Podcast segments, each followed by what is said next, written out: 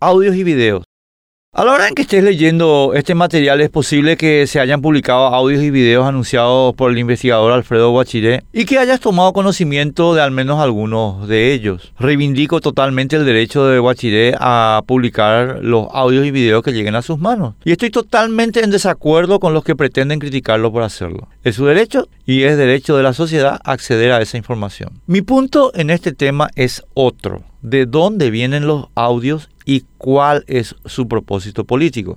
El viernes compartí en la 98.5 ABCFM un razonamiento que repito a continuación. El costo de los aparatos serios de interceptación telefónica, según la ministra de Senat, Zully Rolón, sería alrededor de 10 millones de dólares. Si esto es cierto, solamente el Estado puede darse el lujo de tenerlos y de hecho sabemos a ciencia cierta que Senat dispone de uno. Luego, en principio, solo el Estado puede producir los audios y videos. Por razones de diseño institucional, el Ministerio Público es el depositario natural de los audios y videos producidos por cualquier oficina del Estado, pues ninguna puede producirlos o tenerlos para fines distintos al combate de actividades delictivas, ya que de hacerlo estarían incurriendo en la comisión de crímenes cuyo combate tiene incluso rango constitucional. Luego, en principio, solo el Ministerio Público puede disponer de los audios y los videos. La coyuntura política ha llevado a Horacio Cartes a controlar el Ministerio Público, lo cual sabe cualquier persona mínimamente interiorizada de la vida de nuestra República. Hecho confirmado por la cerrada defensa que de la fiscal general del Estado, Sandra Quiñones, hacen el grupo Cartes